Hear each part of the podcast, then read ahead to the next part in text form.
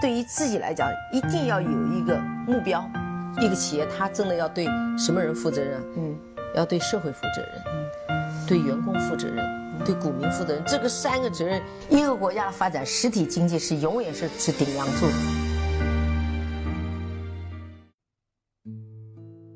各位好啊，给你一个真实生动的格力电器，我们给的比你要的多。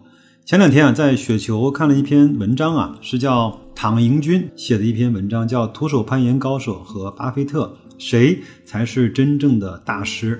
我呢也看过《徒手攀岩》这一部纪录片，拍的非常的好。这里面其实也呃不透啊，他呢这个叫 Alex 的人呢，就是徒手在全世界最高难度的这种岩石去攀岩。我建议，如果各位没有看过这部纪录片的，可以去网上去下载一下。当然，这个我们在前面也是在国内的院线去公映的，在大屏幕下来看，这种感觉是更好的。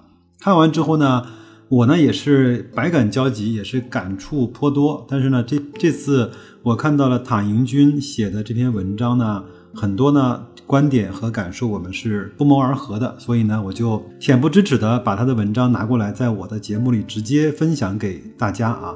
那首先也感谢唐元君这么多的码字儿啊，我是比较懒的啊，文采也一般。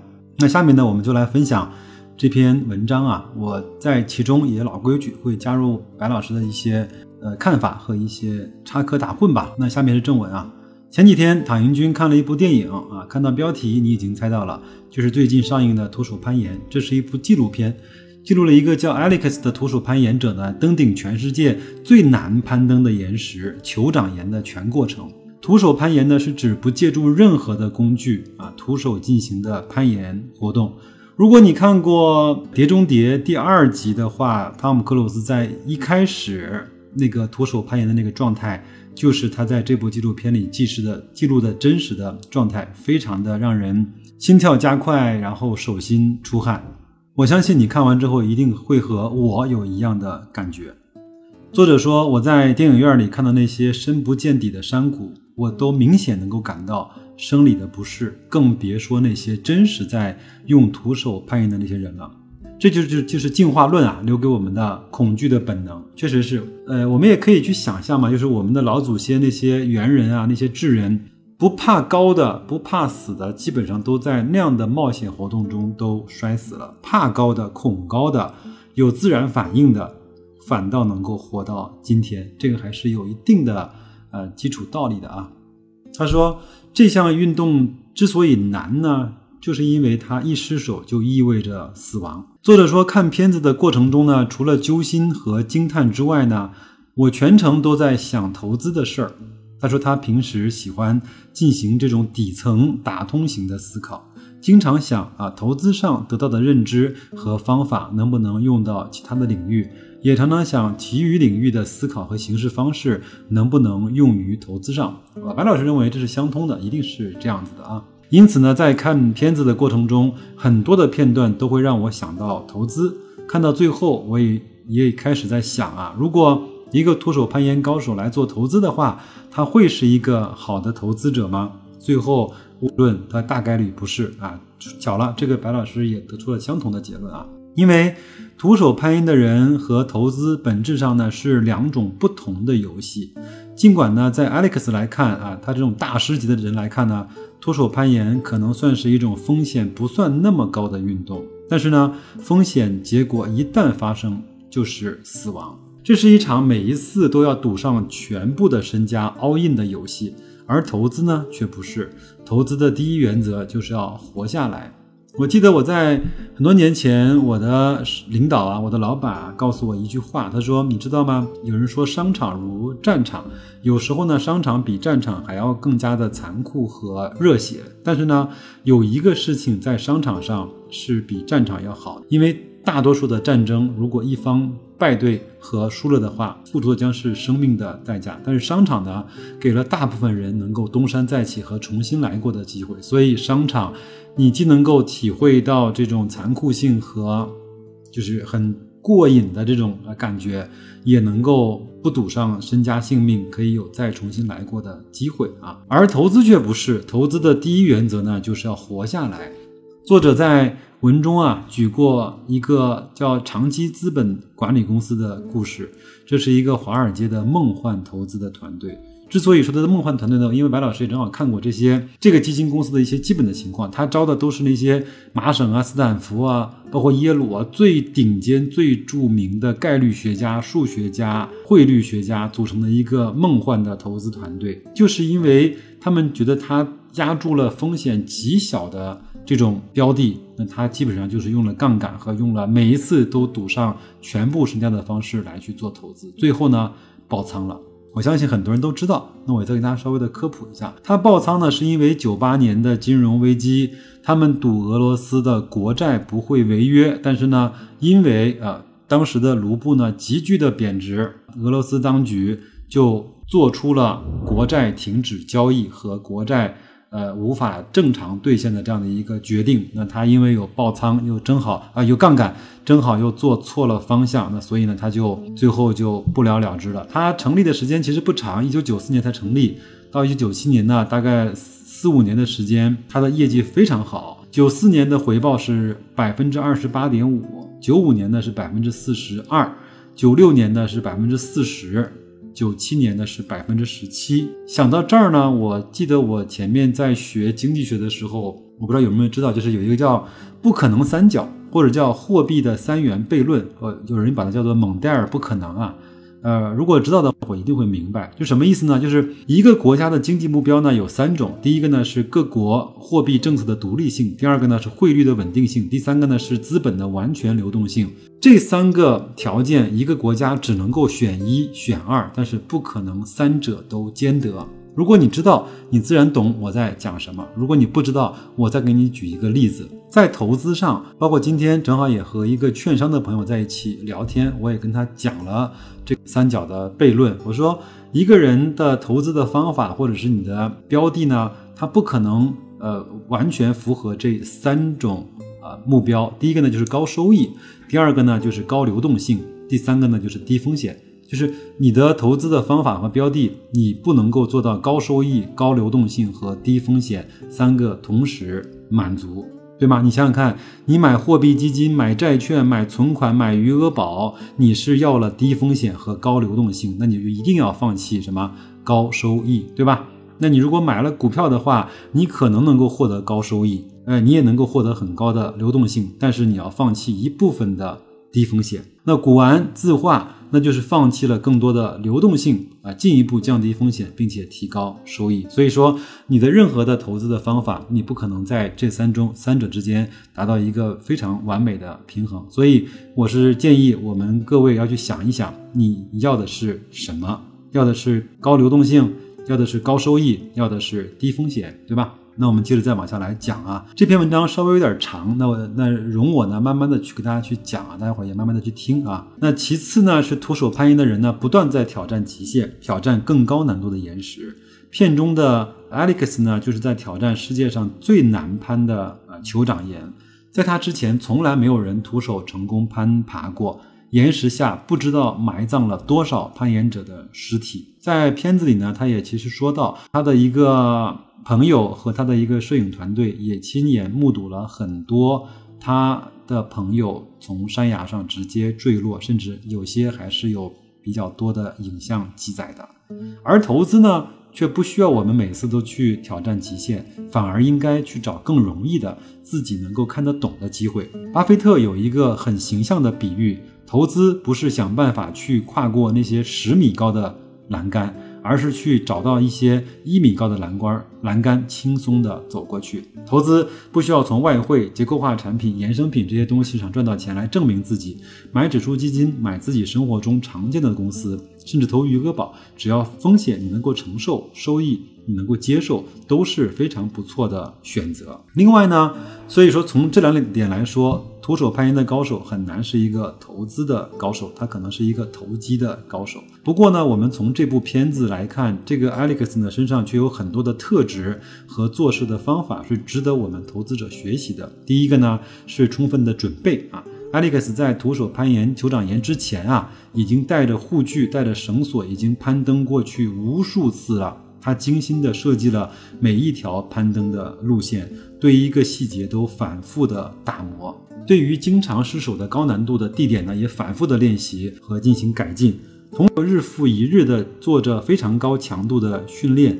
近乎严苛的来管理自己的饮食，管理自己的伤痛，调节自己的状态。他说他已经几年都不吃荤食了，一直在吃那些他认为对他身体有好处的素食啊。一切的一切都是为了最终的那次攀登。我们投资一家公司，或者是在买入某个标的之前，是否也像 Alex 那样做好了充分的准备呢？充分的研究呢？是否制定好了周密的交易计划呢？啊，我在节目中，白老师经常跟大家讲，就是我经常会把我的交易的方法把它写下来，贴在自己的面前。这样的话呢，你就很难去违背这样的原则。如果你只是想一想，跟着感觉走的话，你就很难坚持按照你当初定的那个原则去交易，对吧？如果我们在投资之前呢，能有 Alex Alex 准备程度的十分之一，想亏钱是不容易的。那第二点呢，Alex 每天都会去写攀爬日记。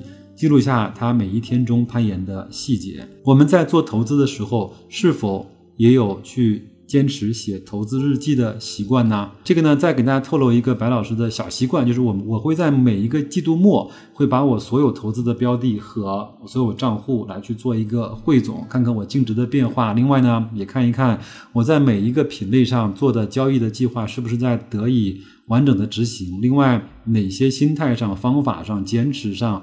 呃，甚至是认知上出了一些错误，那从而调整下一个季度能够优化它的更好的一个投资的方式。那九月份底呃来临之后呢，我也会在九月份的最后一天去做我的三季度的整个投资的汇总和总结啊。那你可能会想啊，这种小事儿写不写投资有什么影响呢？其实不然，投资日记啊，对着对投资有着非常重要的作用。一方面呢，它帮助我们思考并确认我们真的懂了。巴菲特说过，没有在纸上清晰地写下买入的理由之前，他绝对不会买入一家公司的。很多时候，我们以为我们懂了，可实际上，当我们要把这些想法写到纸上的时候，却发现他根本没有想清楚。另一个方面呢，它能够帮助我们日后的去复盘。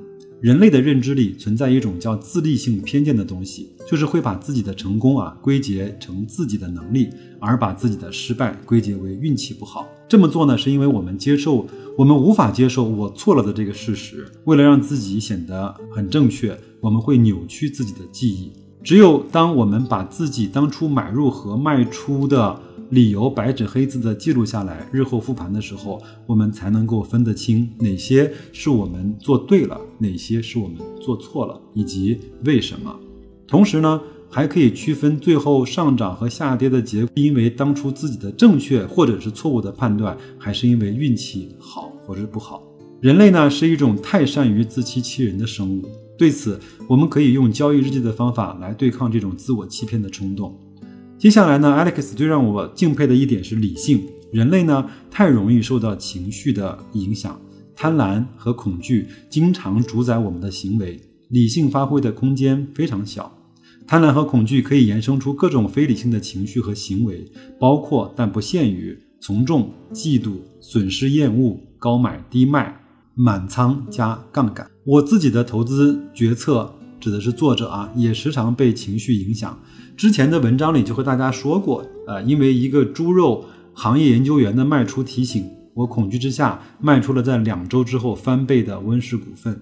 除此之外呢，我还做过很多类似于这样的事。其实白老师也做过下面我要讲的他说的这些傻傻的事情。大熊市因为恐惧而不敢计划去加仓，错过最佳买点。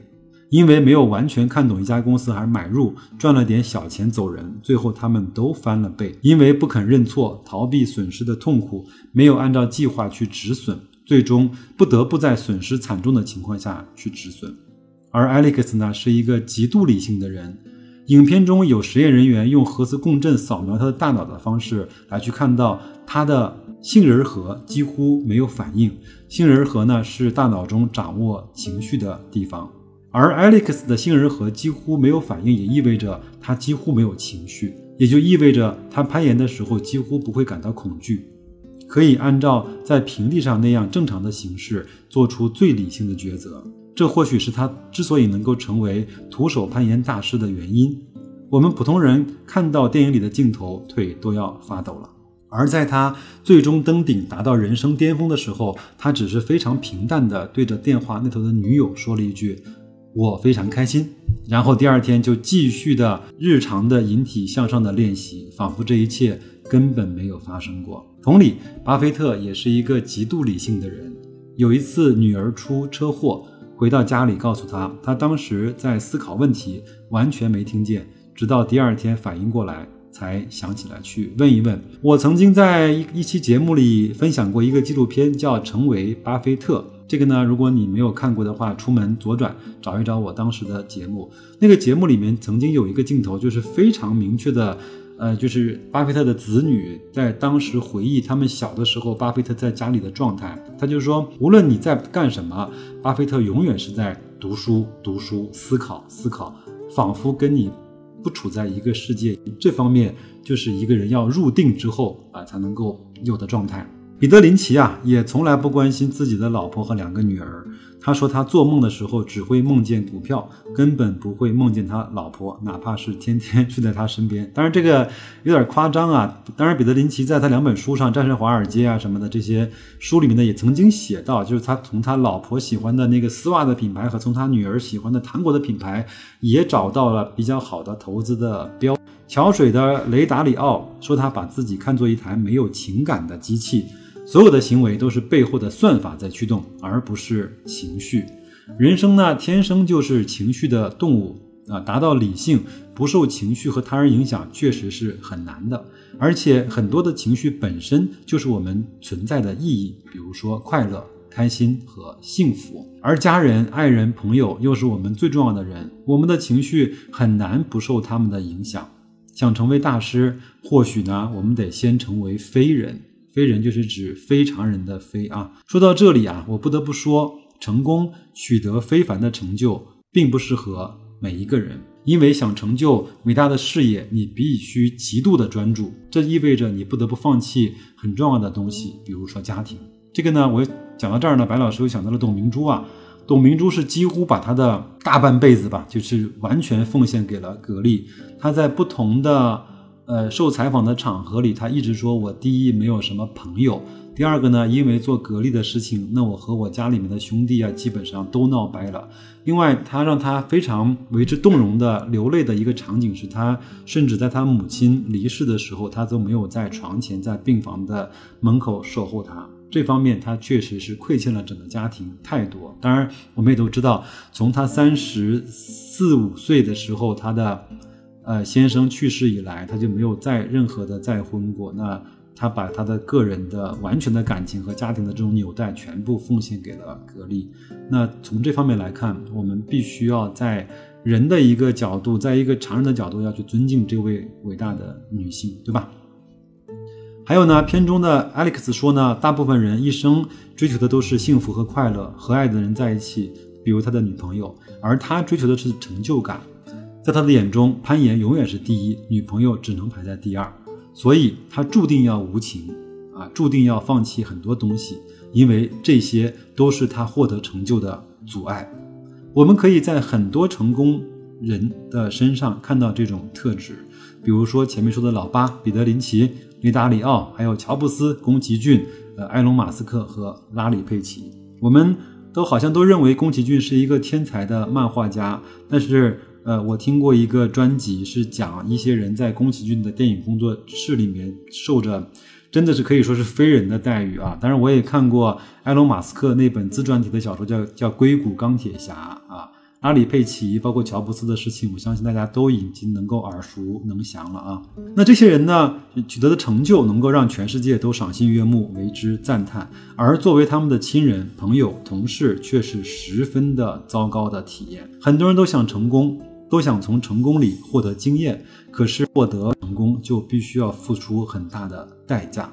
向他们学习之前，你要问问自己：你所追求的是真的是你想要的吗？那么你需要付出的代价是什么呢？那些将要被你放弃的东西和你所追求的东西相比，哪一个才是你更看重的？幸福和快乐、获得成就相比，哪一个对你来说才是你认为的真正的成功？太多人没想清楚这些，就匆忙支付了代价，到头来没成功，又或者发现你获得的并不是想自己想要的，而这一生就这么过去了，这可能就是人生最大的悲剧吧。那也祝各位啊找到自己想要攀登的那一个岩石。文章啊分享完了，我看了看录音的时间啊，也超过了二十分钟，也挺长的了。可能各位呢都听得有点不耐烦了。我有几个小小的感受跟大家分享一下啊。首先，这部电影啊，我建议各位去看一下，因为只有看到那那些画面之后，我们才能够理解文章里面讲的那些心境和感受。第二个呢。听起来有点像鸡汤啊，这篇文章。但是我想，人呢，大部分的时间是被情感、是被情绪啊所驱动的产物。每个人出发的地方，基本上就决定了他到达的地方。我多次说过，一个人投资的收益是他整个认知的变现。如果他认为这个世界是投机的，那他的收收益就是投机的。他如果认为这个世界是发展的，那他大概率就能够赚得到成长的钱。如果他认为这个世界是由恶组成的，那么他就很难感受到这个世界的善意。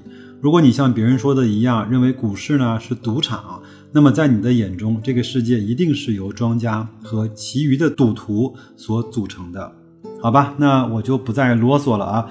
各位也可以在节目的留言区讲出你听完这篇文章，或者是看完这部纪录片之后你的感受和你的想法，欢迎和你交流。谢谢，祝各位投资愉快，再见。